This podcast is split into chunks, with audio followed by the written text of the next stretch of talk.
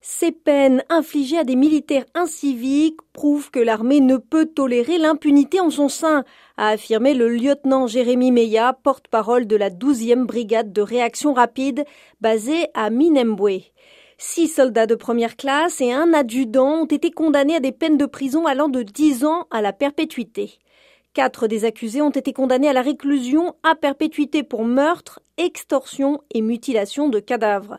Deux ont écopé de 20 ans de prison pour tentative de meurtre ou vol à main armée. Un a été condamné à 10 ans pour extorsion. Selon le porte-parole, la plupart des faits jugés ont été commis en novembre 2022, généralement contre des civils, mais aussi à l'encontre de militaires.